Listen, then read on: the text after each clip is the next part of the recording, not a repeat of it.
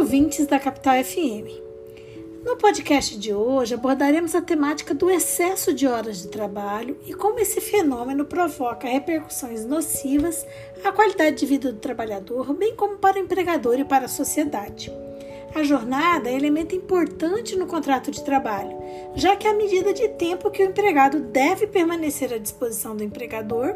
a sua principal obrigação, e também a medida de tempo que o empregador pode usufruir da mão de obra do empregado naquele dia, que é a principal vantagem da empresa no contrato. O respeito à limitação de jornada, além de obrigação do empregador, decorre também de um dos princípios basilares do direito do trabalho, que é o princípio da irrenunciabilidade, que está ligado à proteção do empregado contra si mesmo.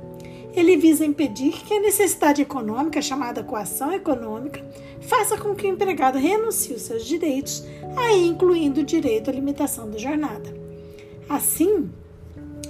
o empregador fica obrigado a observar os limites da jornada, mas também o empregado fica impedido de trabalhar além dos limites fixados por lei, mesmo que queira, ficando também impossibilitado de abrir mão de totalidade de seus dias de férias anuais, dos intervalos intrajornadas, interjornadas e dos repousos semanais remunerados, que são direitos vinculados diretamente à manutenção de sua saúde, portanto, irrenunciáveis.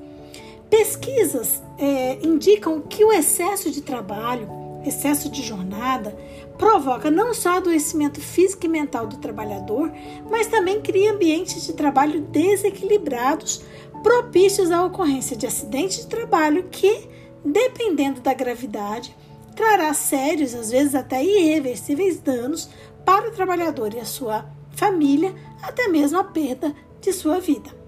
Além disso, as doenças e os acidentes também repercutem negativamente na empresa, é, pois o empregado, afastado para tratamento ou até mesmo em decorrência de sua aposentadoria precoce ou morte, provocam imensos prejuízos, já que faz a empresa ficar privada de alguém treinado com quem que com certeza vai fazer falta no seu processo produtivo. Isso sem contar que os afastamentos e as aposentadorias oneram também o Sistema Único de Saúde, o SUS e a Previdência Social, ou seja, provocam custos que são arcados pela sociedade de uma forma geral.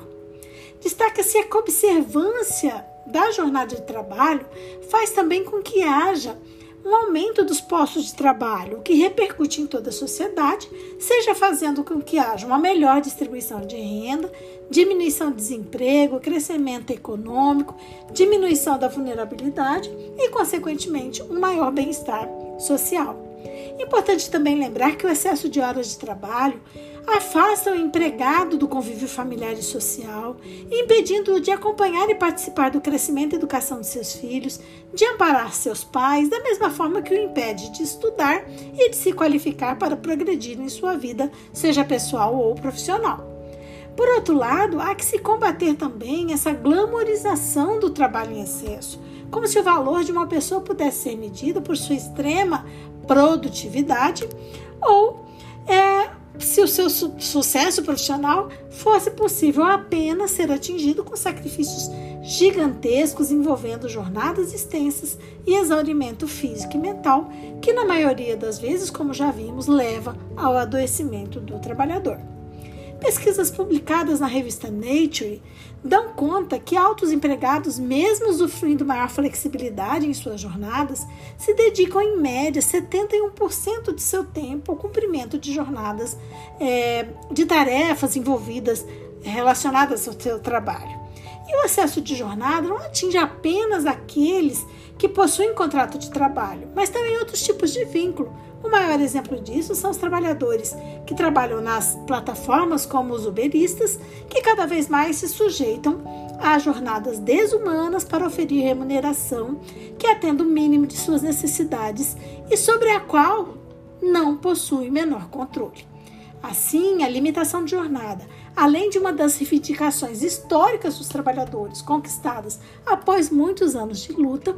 tem motivos que ultrapassam a esfera do empregado, já que possui, como vimos, repercussões econômicas, políticas e sociais. Mas é principalmente imperativo para que a dignidade do ser humano que trabalha seja preservada. Esse podcast teve participação de Carla Leal e Bruna Figueiredo, membros do grupo de pesquisa sobre o meio ambiente do trabalho da UFMT, o GPMAT.